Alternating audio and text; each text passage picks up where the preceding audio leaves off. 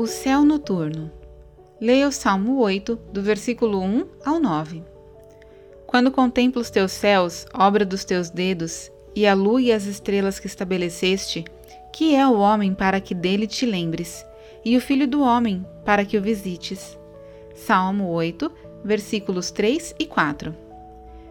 Estava quente demais para dormir no meu quarto. Depois de tentar encontrar uma posição confortável e suar o tempo todo, saí e coloquei um cobertor no pequeno deck. Encontrei uma posição confortável e observei as estrelas.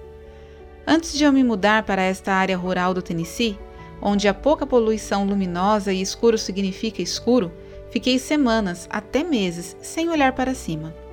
Raramente vi a magnificência do céu noturno. Onde estava minha atenção se não voltada para a glória natural ao meu redor? Olhando para as estrelas, não demorou muito para eu me voltar para dentro. Enquanto observo, tenho dois pensamentos ao mesmo tempo. Dada a vastidão de tudo que existe, como é que eu existo? E visto que estou no meio desta grande vastidão, como minha resposta pode ser outra coisa senão de gratidão? Oro para que eu possa permanecer no meio desses dois pensamentos, humilde e grato ao mesmo tempo. Oração.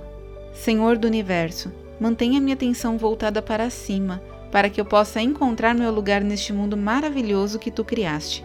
Em nome de Jesus, amém. Pensamento para o dia.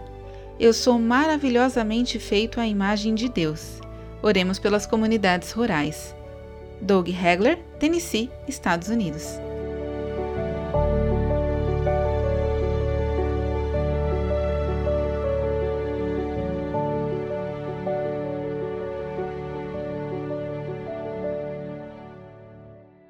Essa história foi publicada originalmente no No Cenáculo Impresso, edição de setembro e outubro de 2021.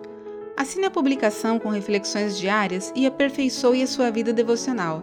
Acesse nocenáculo.com.br ou ligue para 11 2813 8605.